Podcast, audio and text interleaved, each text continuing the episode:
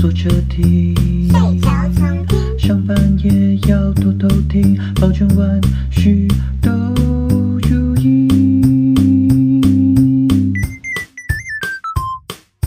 嗨，大家好，欢迎收听万事如意。我是一凡，我是阿如。今天我们要聊的这个主题，由于前两集小玉就是一凡的妈妈出场的频率实在是太高了，我就跟一凡讲说，不然刚好下礼拜是母亲节，所以我们就来做一个母亲节小玉特辑好了。母亲节特辑啊，小玉不用特辑，小玉应该也没有想要有特辑，小玉想要特辑吧？小玉有想要特辑吗？小玉是不是想红？我觉得小玉应该算是自自己经营，在她的人际交友圈里面有红，她就很爽哦。应该不用真的用我们这种，她不需要她的儿子来帮她带流量就对了。对呀、啊。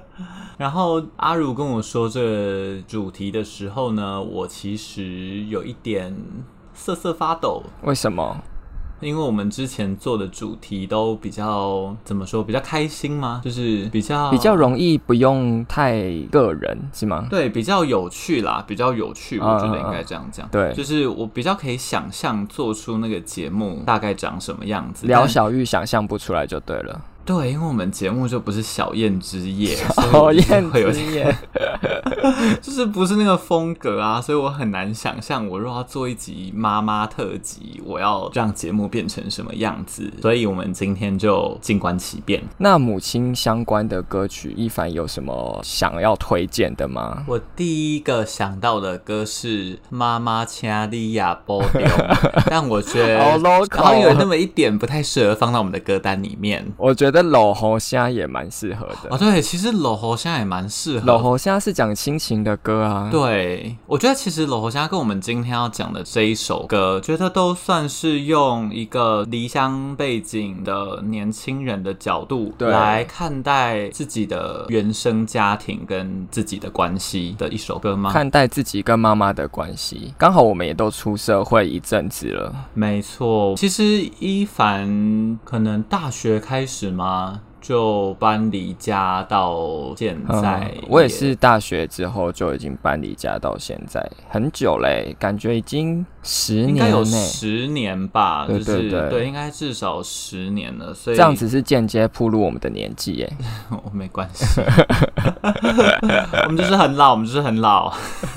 我觉得我们现在还不到三十岁，讲自己老，可能会被一大群人围攻哎。哎，但我其实觉得到三，应该说越接近三十岁，那个老了的感觉好像很明显。对，反而是有一次我跟一个超过三十岁、年过三十的学姐吃饭，然后她就跟我们说，她觉得年过。过三十之后，年纪这件事好像就没这么重要了。你说衰老感会降低吗？我觉得是心境上，觉得好像比如说三十五岁跟三十二岁或三十八岁，可能对他们来说没有太大的差别。可是我觉得猛一回头看，就会觉得妈妈老好多哎、欸。你有觉得？哦，我也常常有这种感觉。我觉得他虽然我不想这么说，但我觉得是不是真的有老比较快的感觉？有，因为我觉得我小时候的时候都一直觉得妈妈感觉永远都是三十五岁之类的。对，因为伊凡跟阿如的妈妈都算是同辈里面蛮年轻的妈妈。嗯，我妈算是早生，对，我妈也算蛮早生我的。就我觉得我一直到国高中的时候，都一直觉得妈妈好像才三十五岁。我不是说看起来啦，是我觉得年龄的感受。很不觉得他有在变老。其实以前有人问我我妈几岁的时候，我说就比如说国中啊、高中啊之类，大学的时候，大家都会问我说你妈几岁。我永远都觉得我妈好像四十岁，但她其实根本就是就现在来说已经离四十岁很远。我在想，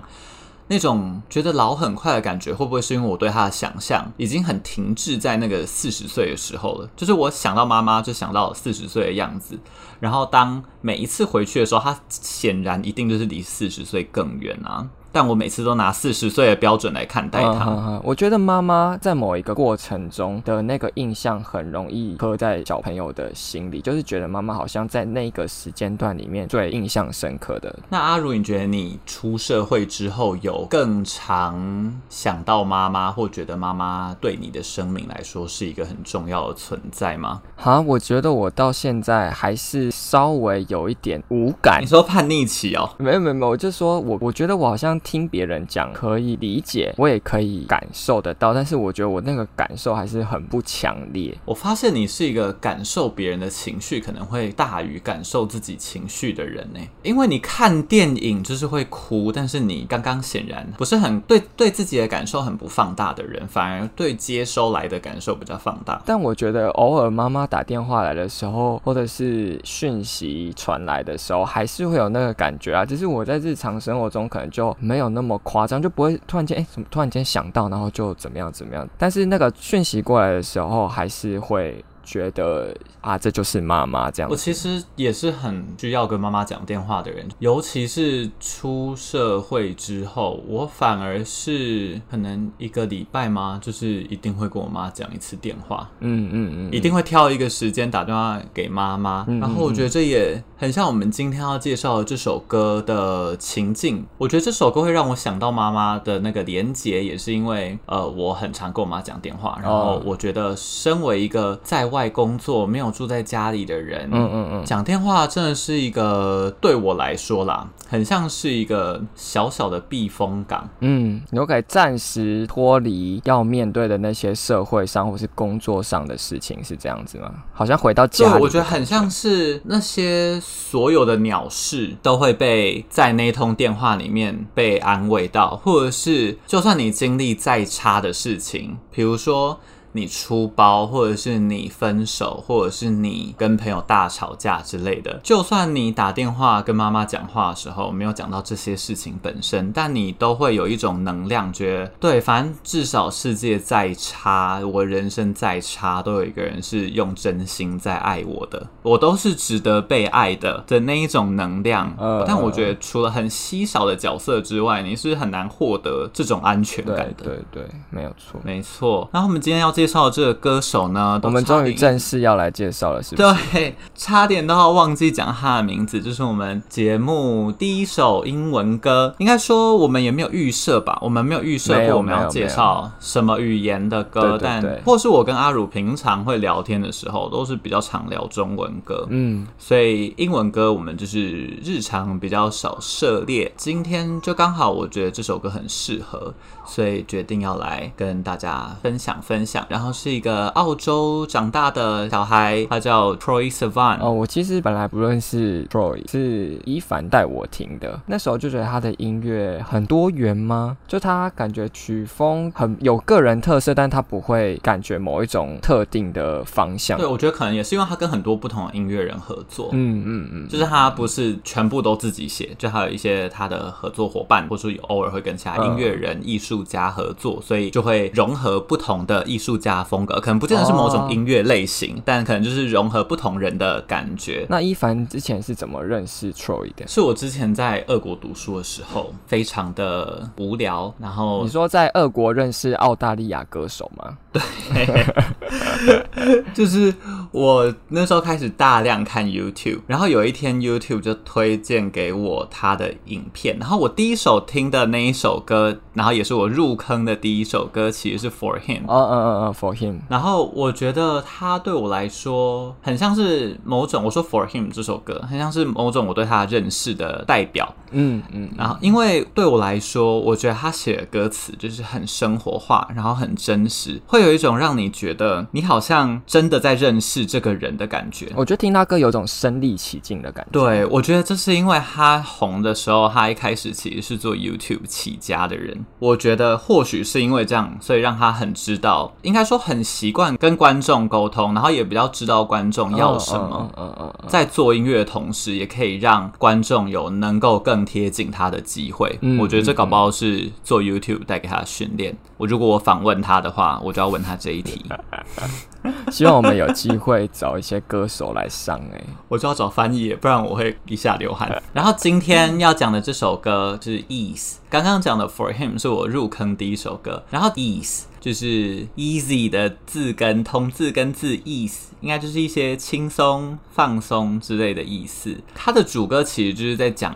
一个情境。说他自己已经瘦到不行，然后他妈妈打电话来，然后他妈妈在电话的那一头就是很担心他，舍不得挂电话，然后一直问他：“哎，你过得好不好啊？你自己生活还 OK 吗？”但他的心里话，也就是他说。他看到的事实，其实就是他已经看不到希望，或者是说，他觉得生活里面有很多不安，或是很多危机在滋生，同时又感受到，哇，他真的离家好远好远，然后这些都让他觉得压力非常大。然后他在访谈里面会说，就是这首歌不是就叫意思嘛？然后他就说，他就是想写这首歌的原因，是因为他就是在跟他妈讲电话的时候，然后他舒服的感觉，就是那一种会让你安心的感觉，有点像是你妈用手在你呃，用她的手在你手臂上走路啊，然后、很痒哎、然后我都觉得好，是不是文化不一样？我跟我妈不会玩这种在手对啊，我我也是有点 害怕哎。然后他妈妈可能就会跟他说：“可以想想你喜欢的东西啊，比如说你喜欢海，或者是你喜欢披萨之类的，就是想想各种会让你开心舒适的东西。”然后就是这样的一个念想跟情境，让他写这首歌。总结来说，其实就是一个在外工作的游子想到家人的那一种心情。那一凡自己有类似的情境吗？我不敢说在电话里面有，但是我确实在日常生活中。回家没有，只要有一些不如意的事情发生，嗯嗯嗯、我第一个想法都会是，我好像应该要打给妈妈，跟妈妈讲这件事情。打给小玉，请她启发你一下。对，但小玉其实是个酷妹，所以她不会启发我。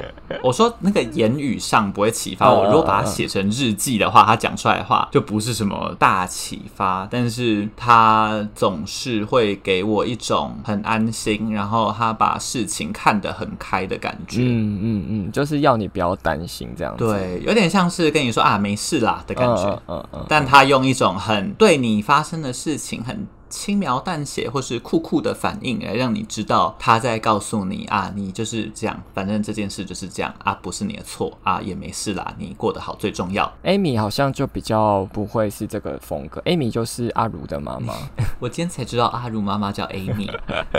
我临时帮他取的，想不到小玉有一个代号，不然就阿如妈妈也要有一个代号叫 Amy。那 Amy 会常常问你有没有吃好好吃饭吗？Amy 会耶，她会一直问我说吃饭了没，然后吃什么这样。小玉会问吗？小玉会啊，小玉会问我说，小玉不会在电话里面问我说我吃饭了吗？嗯嗯、阿嬷才会，阿嬷才会一直问我有没有吃饭。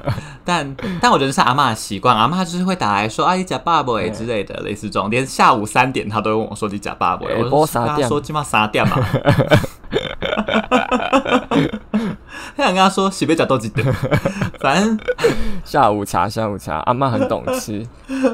反正小玉她是不会当面问，但每一次我回家，她只要看到我，她就会说：“你是不是又瘦？你是不是没吃东西？哎、欸，我妈超爱说我是不是又瘦嘞？”我就想说，很难跟她解释、欸。我想说我没有啊，我就正常吃啊，那有又瘦了，而且肚子又变大。对，我觉得这是史上难接的话哎、欸，我我后来都一律回他说，对啊，台北的饭好贵哦，真假我都说没有啊，是你太久没看到我了吧？哇，好凶哎、欸，有吗？你不因为你不，但但因为你也不能跟他说哦，高雄的食物太贵，所以我就是没办法，我没有没办法用使用这个借口，对你你没有理由。那你觉得妈妈还有什么这种共通的，就是比如说一直问小孩子吃饱了吗？有什么其他的点吗？我现在突然脑袋想到那个天。天下的妈妈都是一样的，都天下。所以这个歌真的是其来有自，大家真的都感觉得到，天下的妈妈真的都是很为小孩子想吗？我觉得应该说，妈妈身为妈妈，好像有一种跨国际的共同性。就像我妈，可是《黑暗荣耀》的妈妈没有哎、欸，就是我们不要看极端值嘛。对啊，对啊，还是有极端的，但是以普世价值，就是还是有一些普世性。对对对对，我妈就是很爱问我，我受不了其中一个。点他如果在听的话，可以理解吧？就是我没有真的讨厌，但就是你敢给小玉听吗？我其实敢呢、欸，因为我觉得这就不是。啊，我不敢给 Amy 听哎、欸。你又还没讲 Amy 什么坏话。就是他很爱问我要不要去洗澡了，这我非常不解。Amy 好像不太会做这种事情。那你妈很棒啊，因为小玉就是会一直问我，就是哎、欸，你洗澡吗？就是你什么时候去洗澡？嗯、我就很想问他说，我们家是军营哦，我们家是会没热水吗？还是我们家那个热水器就是十二点会断电，或是 不是总电源会关掉吗？是两腰动动就是要去洗澡哎、欸，对，我就是不懂，我就是不懂。我想说，我是我八点洗跟九点洗跟十一点洗不是一样意思吗？就是我又没有爱到你，还是他是怕你太晚洗吵到他睡觉？倒是有这个可能，因为我自己就是，比如说我很 care 一个时间点，要希希望他安静。我可能就会问啊，你那个东西什么什么东西要不要先去弄这样子？但我可能就不会讲说，因为你太晚用的话，就会吵到大家，这样是有点讨人厌。不会啊，这样不讨人厌啊，会让我像这样事过境迁，想想啊，对耶，小玉可能只是想要我好好早点睡觉，嗯，不是好好让他可以 让他早点睡觉。他可能也某方面来说也是希望你早点睡觉啦，就是先洗好澡，当然比较舒服啊。哦，对，小玉，我回家住的时候，小玉也会就是有意无意的问我说：“哎呀，你昨天很晚睡哦？”我就会觉得有点难回答，嗯嗯、不觉得吗？就是 好尴尬哦。就是比如说，我就是两点，假设我回家两点多才睡，然后他讲，我就啊，我如果说哦，我睡家的房间就很不习惯，我就讲不出口哎。啊对啊，讲不出口哎。对啊，就是我要跟他说，我觉得这个这问这句话，你要期望对方接什么？我不是妈妈抱怨大会哦，是母亲节怎么变这样？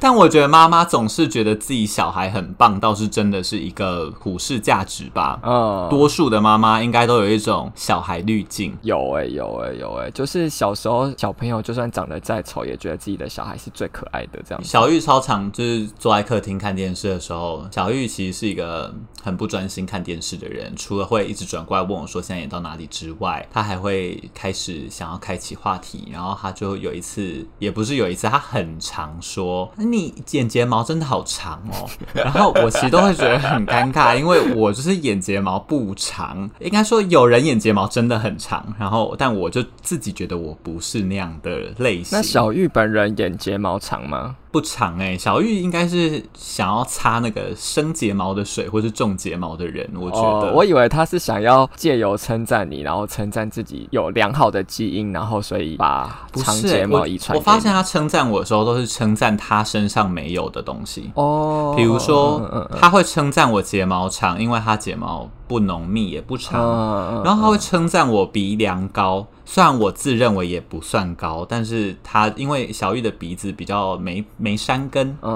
然后他就会称赞这些他自己没有，然后他觉得是优点的点，怎么听起来很感人？对啊，好感人哦。他他不是想要称赞自己，他是想要称赞自己的儿子有一些他没有的，就有种青出于蓝的感觉。对，我觉得是。但我妹就是很不感人，我妹这很近哦，大概是可能上个月我回家的时候，然后我妹就是我。我妈又在称赞我那个睫毛，然后我妹就超冷淡的转过去，转过头，然后跟我妈说：“你是没有看过睫毛真的很长的人。”我觉得哇，好尴尬哦！我真的是，你妹真是。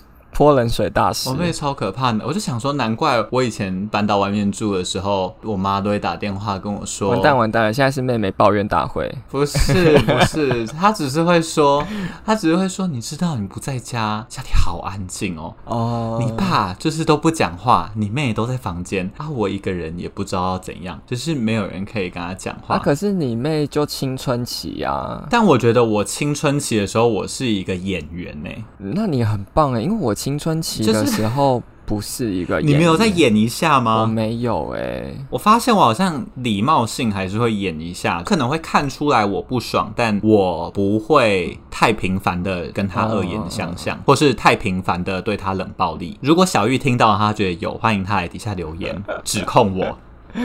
那你妈在家里算是一个润滑油的角色吗？因为 Amy 是哎、欸，刚刚有讲到我青春期的时候，可能就是有一点不太会演戏，不太会做人儿子吗，就可能跟我爸不是处的到非常好，其实也没有说很糟糕，但是就是青春期小男生就不想要跟爸爸讲话，这样类似这种。这点我想要发言。好，你说。因为以前高中的时候，我有时候就会去阿如家，嗯，我觉得有点像是他家人的温度像是八十度。但那个阿如本人的温度是负一百度，哪有这么夸张？我都会觉得，我都觉得好尴尬。我觉得真的有、欸，因为跟朋友、跟家人是玩。我说阿如对朋友跟对家人的那个热情程度是真的是差超多。但我长大之后就是有努力在改，但是我小时候真的是不太会演，应该说比较不会想。然后我小时候的时候，我妈就是会扮演这个润滑油的角色，就是可能会讲说，呃，回家了，那你你去跟你爸讲一下，说你要你哎你回来了，或者是说要跟朋友出去玩，要在外面过夜，那你就说，那你去跟你爸讲一下，说你要出门了，类似这种，他可能没没有能力把我们两个的关系磨合的很好，但是他会尽量让我们两个人有连结，或者是说我跟我爸可能有一些意见上的口角的时候，他可能就是在我我们口角的时候，他都不太会讲话。因为 Amy 在家里，我爸其实不太听他讲话啦，应该这样说。但我觉得这几年也是有改善啦。那他就是会在我们两个口角结束之后，他就会来跟我讲说啊，你爸是什么什么意思啊？他其实不是他讲出来的什么的意思，这样子。所以就是会扮演润滑油的角色。我觉得这是很多妈妈应该都会做的事情吧，尤其是我们上一辈妈妈在家里的角色。很容易是嫁到人家家的媳妇的那种感觉，嗯。你知道我刚刚听完，我有一个心得吗？怎么的？你说，就是我觉得妈妈是那个最爱全家人的人呢，好可怕的发言。如果你不是爱家里的每一个人的话，你是不可能成为去当润滑油这种角色的人。嗯嗯嗯嗯。比如说我妹，她可能或我，如果我们吵架，我可能就会放弃啊，我就是只可能可以放弃沟通一个月，就是不要讲这些事情。嗯嗯。但我觉得妈妈会扮演这种角色，可能不见得是她。他比如说学会当媳妇的一个生存道理，或者是母性天然如此。我觉得可能是因为他真的是那个家里面最爱每一个人的人，他就是对每个人爱的程度最高的人。嗯，他努力想要去做到这件事情。对，他应该是舍不得看这个家里面有任何一个人真的过得不好，或是过得心情很很。很肮脏，这样他可能就会很不舒服。那你觉得台湾的这些妈妈有受到儒家思想的荼毒吗？我我真的对儒家思想没有太大的意见，我要先消毒。我已经两次在抨击了。我这集真的是温良恭俭让。我没有，我没有，我没有要抨击儒家的意思。我只我的意思只是说，毕竟台湾还是受到这种家庭道德的约束比较重的国家。我觉得应该说，我觉得他可能不见得是儒家思想，嗯、因为儒家思想很多元。但我觉得这不要只消毒好不好？没有，没有。我是要说，可能可以姑且称为是一种传统价值观。哦哦、对了，对，传统价值观比较贴切一点。对，就是我觉得。呃，他们尤其是妈妈那一辈的女生，真的有一种很愿意为传统价值观妥协，嗯的感觉，嗯嗯嗯嗯，就像是我觉得小玉算是一个辣妹，就是泼辣的辣，对，酷妹，但我觉得她现在也可以称得上辣妹。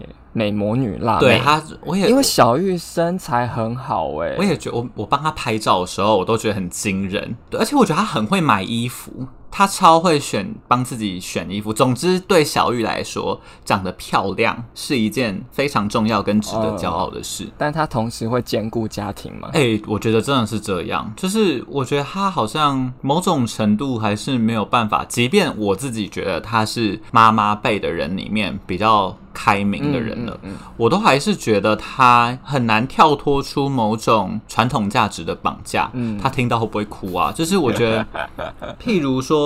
敬老尊贤这件事情，他就是很尊崇，你就会在他对婆婆或者是对家里的该有的尊敬还是会做。对，你会在那些他应对比他位置更高的人的时候，嗯、你会很明显的感受到他跟我们这个时代的不同。嗯嗯，就是他得很尊敬那些人，跟满足那些人对他的期待。嗯，我觉得算是这样。所以我觉得我们这一辈的妈妈们，其实他们对自己身为妈妈的这个角色有一个还蛮严格的标准吧。对，我觉得他们对自己应该真的蛮严格。然后我觉得同时他们对小孩也通常都蛮严格的。有，我觉得我 Amy 小时候对我也是蛮严格的。我小时候其实超怕小玉的，就是他只要瞪我一下，我就知道啊，哇塞，我今天真的会死在家里。哦，小玉小玉都会唠狠话。话，他都会跟你说清楚。他会说你在外面做错任何一件事情，我都不会当着别人面骂你。但是我给你一个眼神，你回家你就完蛋。你就是要给我在外面收敛收敛这样。我觉得他不是真的要用那个方式警告你在外面收敛，我觉得他是要说，好像其实也是啊。我觉得要说他要在。是想要你在外面收敛，好像也有道理。就是他想要，我觉得他在外面还是维系小朋友的面子。我对他就是意思就是他会照顾你在外人之前眼前的面子，但是你回家你就知道完蛋了。反正我以前只要被小玉瞪一下，我就是真的会向右的那种。我小时候，Amy 她是会拿那个沙金啊打到衣架都坏掉的那种，哎，就是整个已经都变形了。我们也是，哎，就是我小时候，我们家爱的小手永远找不到上面那只手在哪里，都已经打到那个手已经飞到宇宙去了，你知道吗？就是你根本没有手，就只有一根棍子。而且小玉超可怕，小玉会，比如说在家你做错一件事情，她不会，她在骂你之前，她会先。问你，你要选热熔胶还是要选衣？好可怕，好可怕，好可怕！我就觉得天哪，太……我小时候真的活在超大的心理压力里，体罚的心理压力里。我现在还可以跟小玉感情这么好，他真的要洗衣服，跟妈妈，因为他真的很可怕，我都我都会选热熔胶，因为我觉得打起来比较不可怕。嗯，因为我们家没有得选，我们家就是衣架。但我后来长大之后，我自己是有觉得，如果没有他这样强迫我，我可能真的。考不上什么好大学之类的。哦，你说不会长成现在你觉得还不错的样子。因为阿如的妈妈小时候呢，也是对我有一些比较严格的指教。小时候大家不是都有那个甲乙本吗？阿如的妈妈就是会要求每一个字都要写得很工整。比如说你一个字写丑了，她就会把你整排擦掉；如果你整排写丑的话，她就把整面擦掉。然后你如果整面还是写不好的话，就会把两面都擦掉，这样子。然后就写到那个甲乙本都已经被擦破了，然后还在写。我记得我有一次就写到半夜，那时候。我觉得十二点就已经很晚了，然后那那一次是写到半夜，然后我的眼泪是滴在我的甲乙本上面，然后 Amy 还是继续擦那个甲乙本，然后擦到那个本子都已经快要破掉。你知道那个橡皮擦擦到那个纸上面，不是会以前的纸我不知道怎么样，就是会不会真的破下去，但是它会起纸毛球。然后那次就印象非常深刻。但我觉得这个就是长大之后，很多人就会比较称赞我的字，在男生 来说比较工整一点，至少不是鬼话。我小时候，所以他是不是？是，也真的是因为觉得你的字不好看，所以狂擦。我其实小时候有一阵子很不理解，到底是要写多好看才可以，我觉得很不爽。小玉也是这个流派，擦到那个作业簿的纸会脱皮的流派，我都不解。我觉得这也是一种暴力吧，就是 我要被罚写好多次，但为什么？就是。好啦，长大也是会觉得哦，好啊，至少我就是字比较好看。嗯嗯嗯，好无聊的一个优点哦。啊，对，很无聊的优点，感觉没用哎。哎、欸，可是写字好看的很容易被叫去当学艺股长哎。你记得我们高一的时候，你是学艺股长，我是副学艺吗？完全不记得，我有当过学艺股长吗？哎、欸，不是你吗？我记得是啊。我成绩这么烂，可以当学艺股长？学艺股长为什么要成绩好？我想起来了，你就板书写的好就好啦。我想起来，我跟你讲，啊、我想起来是因为学艺股长都要叫老师签下课的名字，就有一本本子是要给老师签名的。对对对，我那时候超会学老师签名，为什么？我真的超。会学老师签名，因为他们不会记得，他们忘记签。但是你懒得去找他，是不是？对，因为有的时候那个课假是隔周开啊，你下个两下次要看到他是两个礼拜之后，哎，啊，如果那个就已经要被收去检查，错赛的可能是我，所以我就是那时候就是学习得了很多老师的签名方式哦。我我从小到大也超会学小玉签名。其实小玉从高中开始，应该就真的没有看过我的成绩单跟所有需要他签名的东西，就是每。个东西都是我签的，我已经假装自己是一个成熟的大人，他不用再 再也不用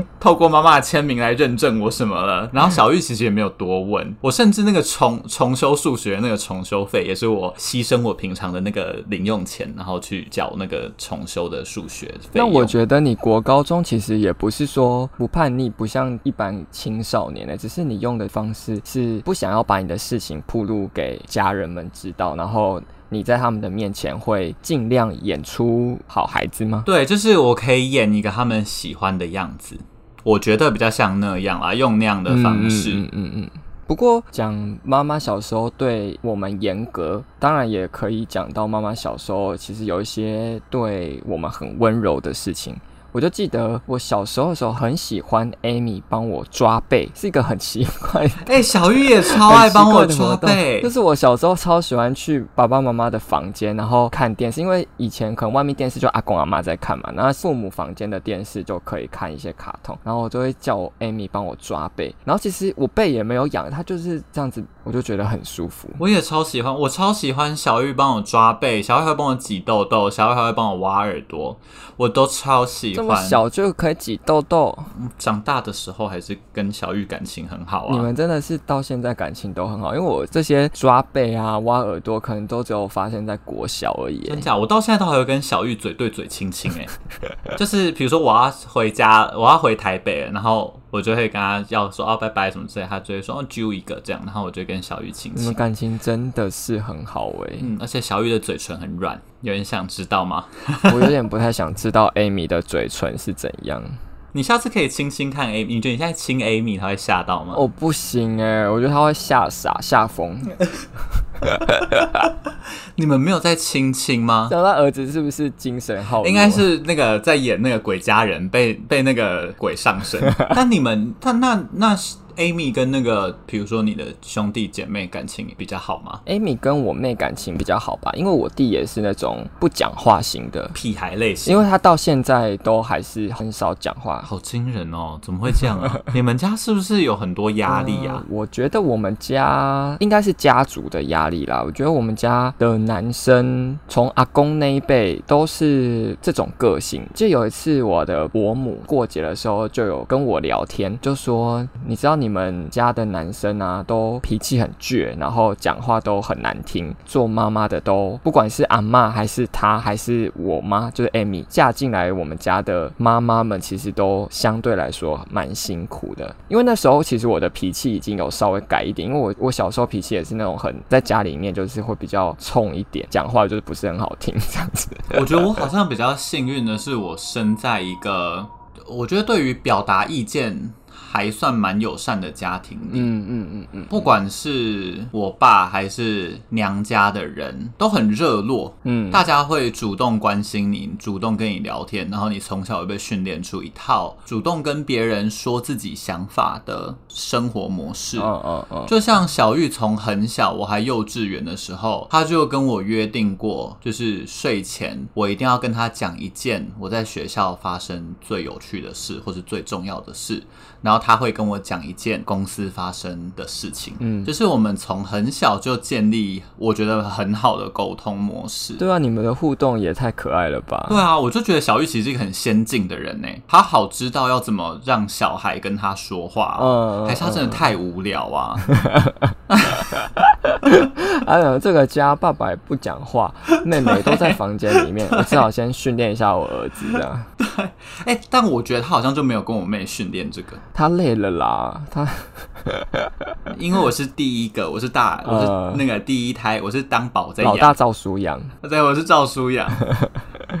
那你跟小玉会牵手散步吗？会啊，小玉都会勾我的手，哎，我们还会十指交扣。说到这个勾手，我大学的那段期间，我妈也很爱勾我的手。就是我如果有从南部回去台北的时候，她就是很也很爱找我去逛菜市场，然后勾手。那你会觉得哎耶吗？大学的时候就其实已经比较不会了，但是近几年其实就又又比较不会。我觉得她好像可能是因为我那时候刚开始调整我的态度，所以她觉得可以比较亲近，因为我。觉得我国高中的时候，就像我前面说，说就是对家人的牛脾气是没有在收敛的。因为我小时候国高中呢，不止对妈妈，就是对家人是一个很冷漠或是很没耐心的态度，就会觉得说，为什么你要问我这件事情？你问我这件事情要干嘛？我跟你讲了会改变什么吗？诸如此类的想法，就觉得这些事情好像在那个时候都跟他们没有关系，即便我是拿着他们的钱去上学的。我觉得这不是钱不钱呢，我觉得我我好像没有办法很能体会跟家人疏离的这么大的程度是什么感觉跟什么心情。不然你如果遇到什么问题，你要跟谁说？对，所以我觉得我也是幸好我国国高中的时候好像没有遇到什么很大的问题。应该是说我会讲到钱的那件事情的背后的原因，应该是说其实这个家庭支持我们去做那些事情，去上学、去补习班、去玩社团，好了，这些其实。都是他们的付出，但是我在我以前的那个心态，可能就觉得说啊，我就做我自己的事情，跟你又没有关系。但其实这件事情现在想起来就不是没有关系啊。嗯，没有他们你就不成立。对对对，没有他们我就不成立。然后我觉得那时候妈妈也只是想要了解，因为我是老大嘛，所以我长到那个年纪的时候是他第一次碰到那个年纪的小孩。但我就觉得那时候就是会觉得，哎呀，你不要管我啦，这样子这种心情。嗯，我觉得我跟我的家人们。比较有共患难的感觉，嗯，就是我自己小时候家里就是没有很好，包括娘家也其实整体的状况，不管是经济状况或者是人际状况，就是都是在一个很非常不好的状态。所以那时候全家人不管发生什么事情，大家就是会摊开来说，因为那已经面临就是整个家的存亡的状态了。你好像没有办法，因为你的家可能会没有，所以你得跟大家说哦。就是现在有发生这件事情，嗯，然后我们会想办法解决，但是要让你们知道。然后或者是我觉得小智他们会跟你说，呃，你不要接电话，或者是接电话。人家问谁，你要说不在的这种程度，所以我觉得从小无形之中，你要先抵御外物。对，然后你为了抵御外敌，你就要有很强烈的内部沟通能力。我觉得我们家算是这样，就是你好像逼不得已，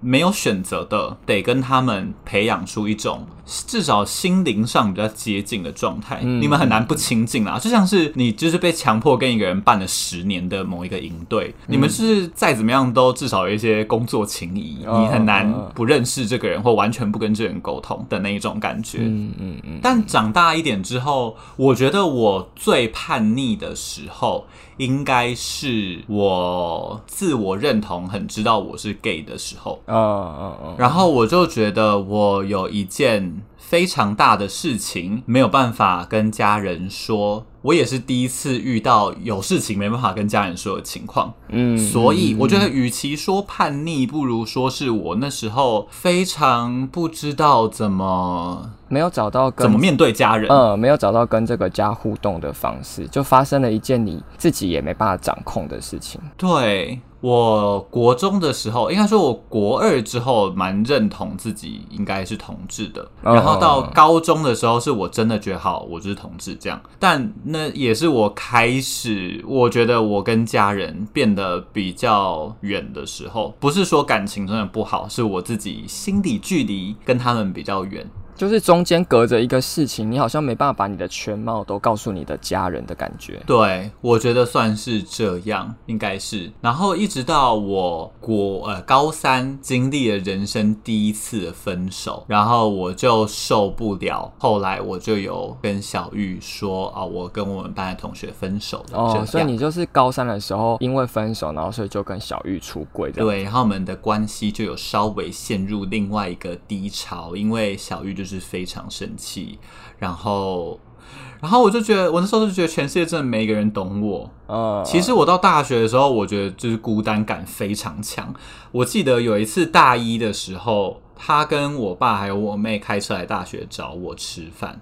我觉得可能是关系修复也没有做好，我其实忘记那时候发生什么事情了，但估计也没有发生什么大事。可是我印象很深刻，就是他们回家之后，我就说，我就传了一封简讯给我妈，我就跟她说，刚刚看你们就是在我面前上车离开的时候，我觉得你们看起来就是更像一家人，意思就是我觉得我好像不是这个家的一份子，然后你们才是的感觉。啊，你讲一个好过分的话。对，然后。我就那时候，我其实忘记小玉那时候跟我回什么了，然后我也有一点忘记我们到底怎么后来感情又变好了。我觉得感情变好的点是很很隐隐约约的啦，就是他自己后来他也更能接受我是同志这件事情。我觉得妈妈他们真的不忍心跟你变得很不好，哎，就是即便你曾经有说过或是做过什么很伤害他们的话，就像我国高中的时候，就是感觉都很冷漠。我觉得我一一定讲了很多，我现在都想不起来，然后很过分的话。但是他很，他们很像就是事过境迁就可以，可能在心中会有留下，但是他还是会以一个妈妈的姿态继续跟你生活下去。哎，我觉得这就是他们这一代的女性非常辛苦的地方，就是他们同时承受了上面很传统的价值观压力，又同时又要面对下一代的人很先进的思潮嘛，很个人主义的思维。对，对，我觉得，对，当然在光谱里面，我们可能也不是真的很个人主义的人啦，但就是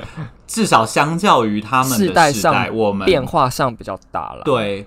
然后，但我觉得他就是妈妈，就是没有办法不爱我，因为那时候我不就是跟他高中的时候出柜，然后他就是反应很大嘛。嗯，但我那时候就是真的就是。撑不下去，嗯，我记得超印象深刻。那时候我还在跟小玉算是伪冷战。呃，有一次打扫时间，我就是拿着那个扫具给人冲到那个楼梯间，然后我就真的是哽咽的打给我妈，然后跟她说，我其实真的不知道为什么对方要跟我分手，就是因为我们都，我觉得我们都很爱彼此，嗯嗯。然后小玉那时候说了一段话，总之概念就是一个。个人不爱了就是不爱了，你很难去探究那个人到底是为什么不爱了。嗯嗯，就是你只能你只能接受这个事实，就是世界上就是有人会因为各种原因不爱了，然后你也可能会是那个人，只是你现在不是。然后他就是用这种方式开导我，我就觉得虽然听起来是一个不怎么样的话，但是从妈妈嘴里讲出来就特别有说服力，尤其是可能还没有办法很接受我的身份，但他还是会。好好关心我，我觉得这是就是很感动的事情。我觉得天下的妈妈应该真的都是没有办法背离自己的小孩嘛。我觉得应该是这样。嗯，那小玉跟你后来在交流你的感情这一块，有变得比较好吗？有哎、欸，我觉得是因为基本上交的每一任，我都有带回家跟大家吃饭。哇，你很欸。然后但也还好吧，就说哦，有朋友来吃饭可以吗？这样。然后就是会介绍一下哦，他哪里人啊，然后家里怎样怎样啊，然后就是让他们认识一下。反正我后来就用这种方式，然后慢慢的就是把我认识的人介绍给我的家人，嗯、然后我觉得他们也有慢慢比较接受这件事情，虽然大家都没有说开，没有说破就对了。那小玉跟你的历任友人们的互动大概是怎么样啊？蛮好奇的。嗯有一次应该是母亲节，然后我就问小玉说：“哎呀，那我们去餐厅吃饭好不好？我订一个东，订一间餐厅，我们一起去。嗯”然后小玉就主动跟我说：“哦，好啊，那你要带那个某某某一起来吗？”哦，我就说：“哇，好啊，可以啊。”对啊，小玉其实很感人。小玉有一次在那个我还没有介绍，当时就是。交往比较强的那个男朋友给她认识的时候，嗯、他有一次在厨房洗碗，然后在旁边陪她聊天，然后她就突然洗一洗哦，然后就很突然自己哽咽，我不知道她那天怎么了，然后就说，她就说我最近过得还好吗？我就说很好啊，然后她就说哦没有啦，就是我只是很担心你这样啊，可能很容易孤单一个人啊，什么什么。天哪，我起鸡皮疙瘩，好恐怖、哦！天哪，就是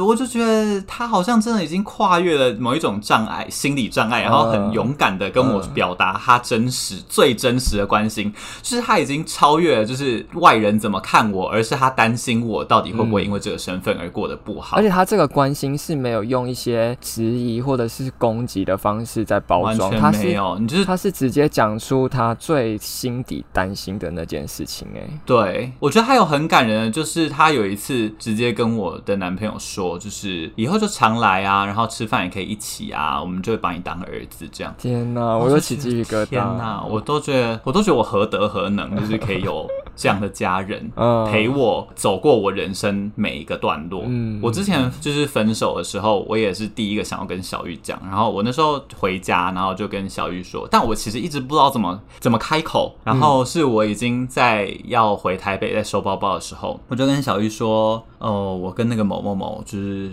最近分手了。”这样。小玉就很冷静，但听得出来语带惊讶的说：“怎么会？”然后我就说：“哦，就是呃，因为远距离呀，交往久，然后觉得好像没有什么意义，然后没有办法跨越那个远距离的障碍，这样。”嗯嗯嗯嗯嗯。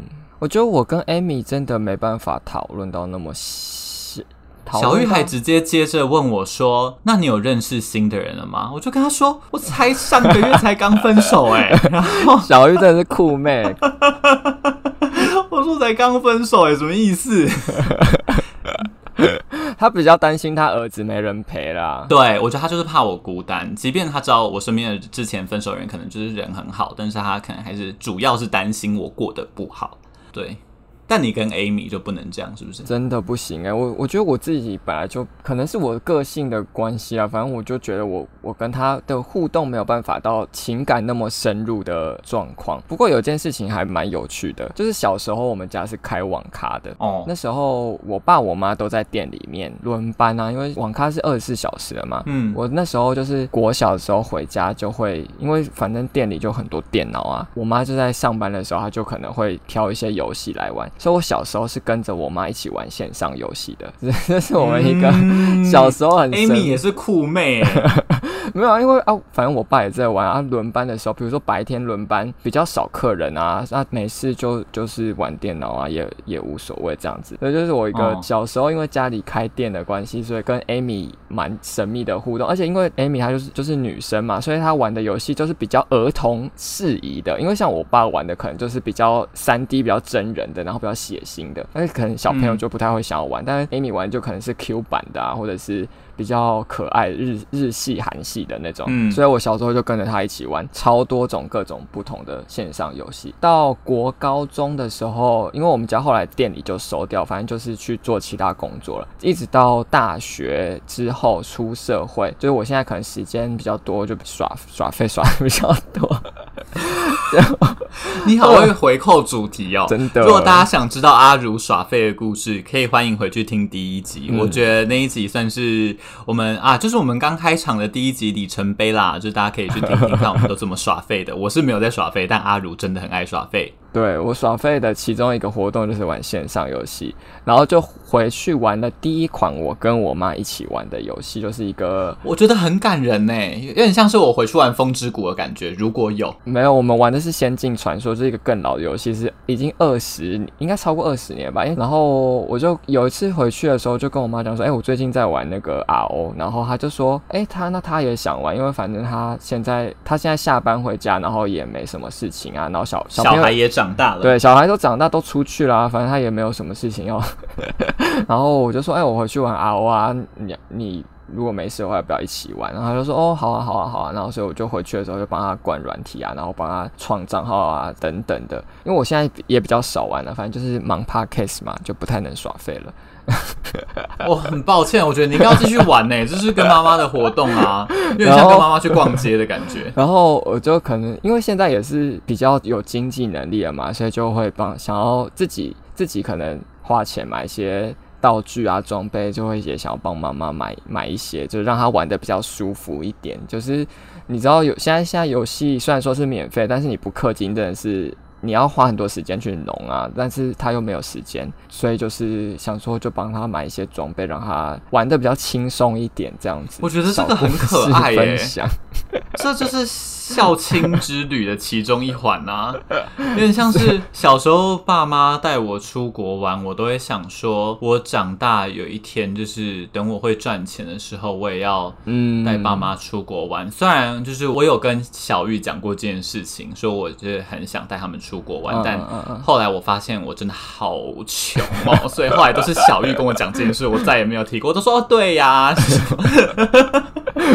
但我觉得有点像是。小时候他怎么哎、欸？小时候他给你什么资源，然后你长大之后可以反过来给他某些资源的时候，我觉得是一个很感动的互动状态耶。嗯，我觉得也不是说觉得养小孩就要养儿防老还是怎样，就是我觉得就是妈妈跟小孩子到小朋友长大之后，就是真的会想要再回馈给他嘛。对啊，我觉得是这样哎，就是啊，他就是你真心在爱的一个人啊，你很难不、嗯、很难不主动的想要对他好。我觉得我对 Amy 的爱好像蛮隐晦的，就是我觉得我平常都很难自己感受自己有多爱家人，但是我觉得啊，真的、哦，我其实觉得你蛮、嗯、我我自己觉得你应该蛮真的跟你妈感情蛮好的。我觉得我长大之后真的是跟我妈感情有变好很多。我觉得或是 Amy 觉得她跟你感情好，因为我觉得 至少让我单方面吗？对我我原本都觉得你们感情蛮好，但现在想想，有可能是因为 Amy 一直传达出一种她跟你感情很好的感觉，哦、有可能。我一直我我我每次回想你跟 Amy 的互动，我都觉得 Amy 更像是你的朋友，我都觉得你们感情应该蛮好的、哦。我现在想一想，就觉得，因为我妈其实是一个很算是很开朗的人，因为我妈。的娘家那边其实是他们兄弟姐妹都非常开朗，然后而且我的外公外婆又是比较早生的，所以他们的小朋友也都是他就是我妈那辈都已经生小孩了，所以他们很像是一群年轻人，然后每年都会去召集他们的兄弟姐妹啊，然后一直出去玩什么什么的，然后他们的个性就是很开朗的那种。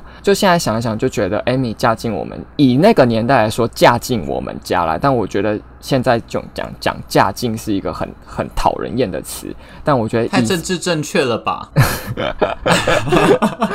对，我还是要嗯，我们还是要传达一些正确的观念。好感人哦，我们真的是很正派的一集。在那个年代，她真的就是嫁进我们家。她那个开朗的个性，在我们家要很很被压抑，就是觉得可能跟我爸、跟我阿公的互动都不能像她以前在娘家那样子很开心。然后她生出来的小孩，就是阿如本人，又是小时候那么难搞的人。我觉得到现在，其实我也不是很好搞啦，就是在家庭这方面。嗯、所以我就觉得，有时候想想，就觉得她其实真的蛮辛苦的，就是要。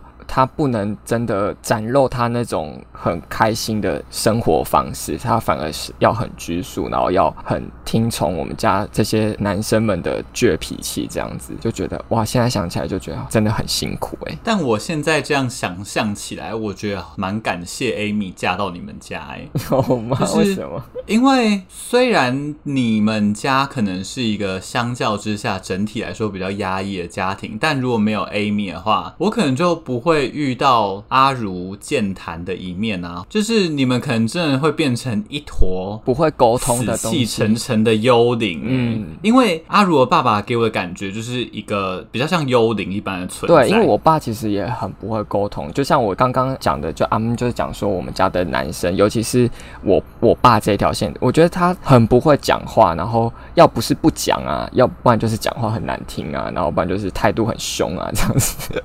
你们好可。可怕哦！好像我没有在你们家生活哎。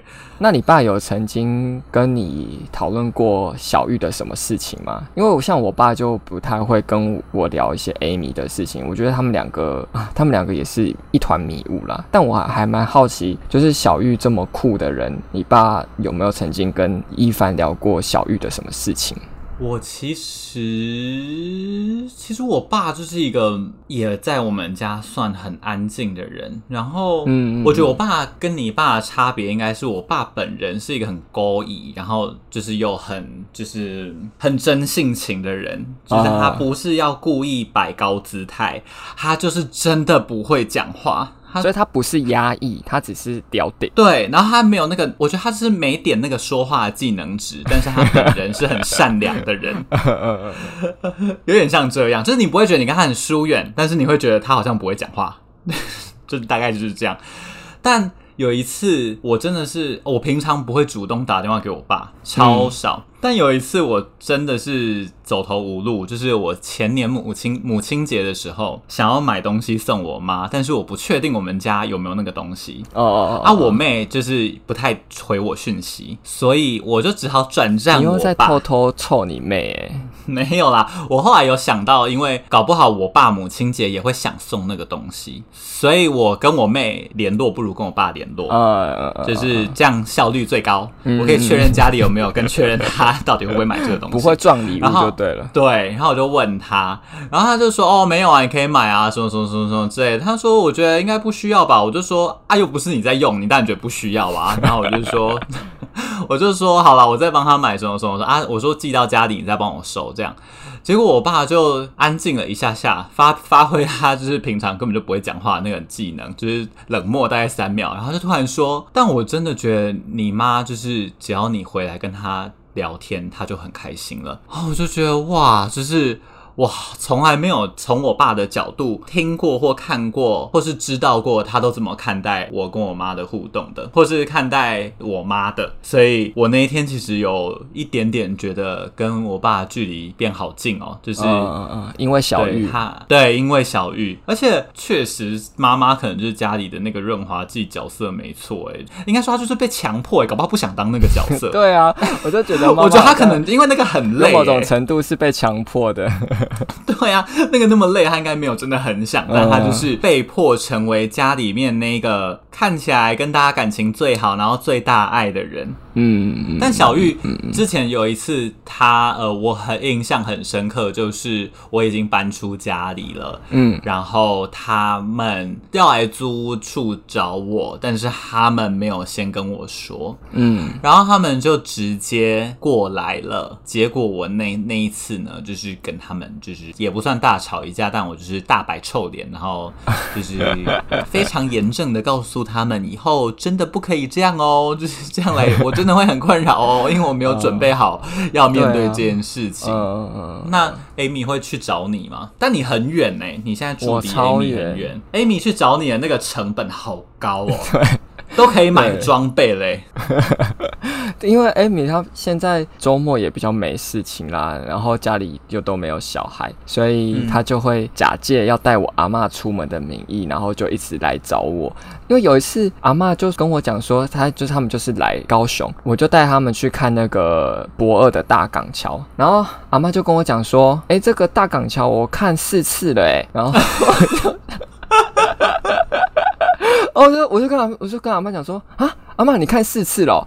他说对啊，我们之前有一次你妈也是带我来高雄啊，怎么样怎么样怎样，所以有来看啊，什么时候？然后他之前妇女会什么排什么活动，然后也来看过啦，然后什么什么家政班怎样怎样也来看过啊，啊，所以就已经看四次了。我就说啊，他给你妈漏气耶，我好好笑哦。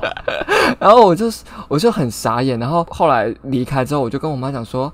啊，为什么阿妈来看这么多次，你们还要来高雄？他就说啊，没有啊，反正看过再来看。阿妈只是想要走走而已啊。是他想出来的吧？是他想来高雄吧？他就是想要来高雄，然后看一下我在干嘛，什么什么。所以这个礼拜是母亲节，刚好我有排到那个五一的换假，就可以回去吃饭，让他们。不然我妈上次也说，反正五月又又想要来找我这样子。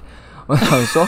也太累了吧！你看，我就说 Amy 很爱你。好了，好了，好了，就是我不知道你们你有没有很爱他，但是我知道，就是 Amy，就至少他让我感觉他跟你感情很好。嗯，有啦，你一定也有很爱他啦，只是你没有那个。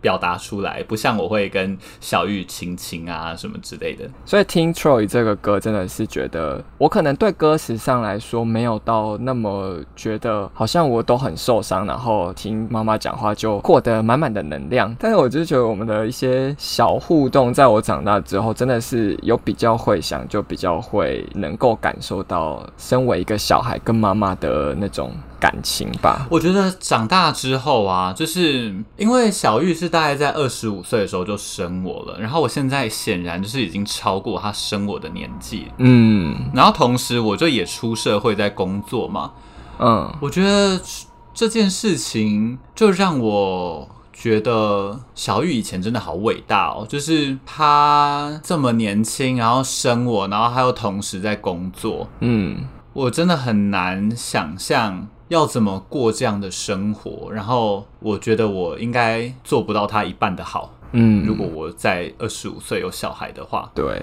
我也觉得我在那个年纪也没办法做到像 Amy 这样子诶。对啊，我就觉得哇，长大之后可能不见得是说因为我懂事了，所以我更爱我妈，或是更要孝顺我妈。应该是我觉得我懂的不是懂事，我觉得我是好像懂我妈多一点了。我觉得比较像是到达那个时间点，发现原来在这个时间点他已经在做那么多这些事情了。对，我们懂了，在这个时间点他必须承受的压力，或是他必须承受的责任。是什么？对，我现在想想，我觉得可以透过跟妈妈讲电话得到很直接的安全感或安慰。我觉得也是因为我们长到了一个，我觉得应该这样讲，就是出社会是一件很长期的事情，就是你人生经历过小学、国中、高中、大学到出社会，出社会就是很久嘛。代表出社会之后，大家经历的状况可能就是差不多那样。嗯嗯，所以不管你今天是三十岁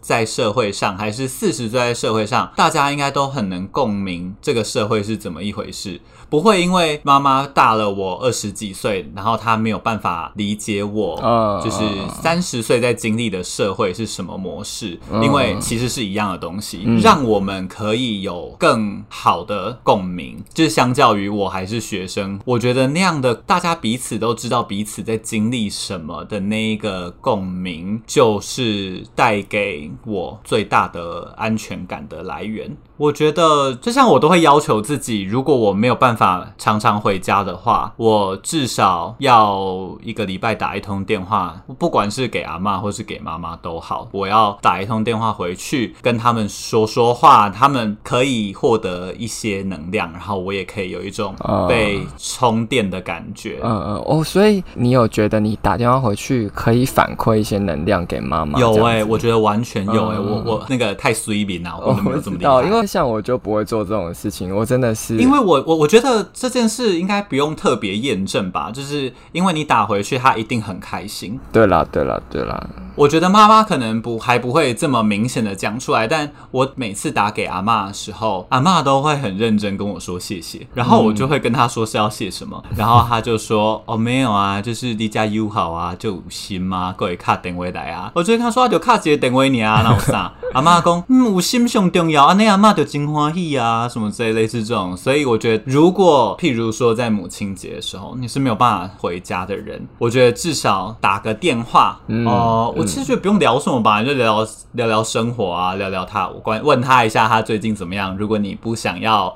说自己的状况的话，你就是关心他，嗯，我觉得他一定会很开心。好了好了，那我会改进的。我我向一凡效仿一周一通电话的活动。我我我我不相信你会做到一周一电话，但你可以努力。好了好了，我没有，我是真的觉得一周一电话其实蛮难的。会吗？这样讲起来会太不孝顺吗？就是有时候就是会很累，然后就是可能没有办法打那个电话。就是我们录 podcast 前，你提醒我一下，这样子。我我要录 podcast 后才要提醒你。那我们是要不要录音？啊，好了好了好了，那这周母亲节你也要回去吗？我母亲节会回去，但呃，应该就是礼拜六回去吧，因为礼拜六早上可能要跟阿如经历第一次现场录音，所以大概就是礼拜六录完音，我应该就是会回家，然后看看要怎样。我其实还没想好母亲节要做什么。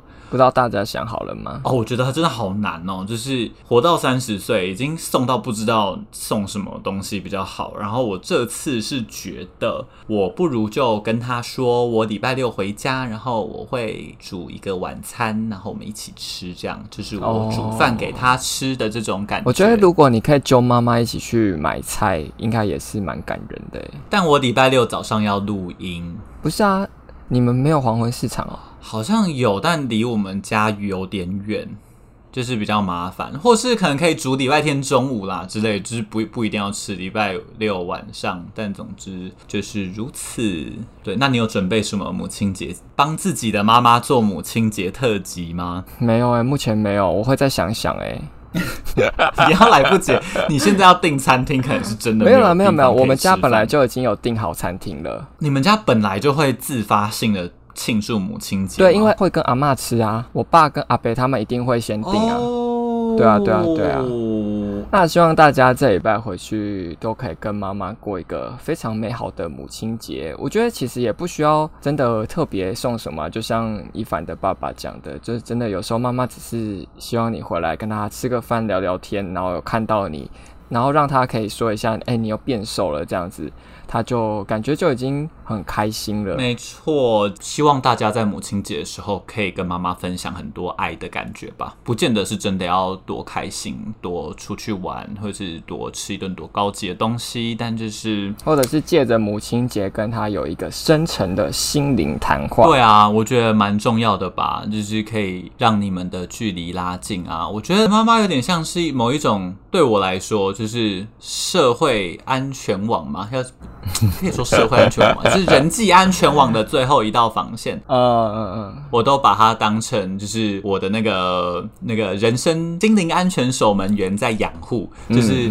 欢迎大家也回去就是养护一下自己的心灵安全守门员，因为他就是全世界在多数的情况下一定会非常爱你的那个人，无论你是一个什么样的人，无论你经历了什么，他就是会永远站在那里陪伴你的人，就是很值得好好陪伴妈妈，然后让你们的关系，呃，不能说更上层楼，但是就是更深刻吧。嗯，好，那我们就祝大家母亲节快乐。喜欢我们节目的话，欢迎大家在各大平台给我们五星好评，或是留言跟我们分享你的想法。也欢迎到 IG 追踪我们的账号万事如一，跟我们互动，或是获得关于更多我们的日常生活鸟事。那我们这集就到这边喽，大家拜拜，拜拜。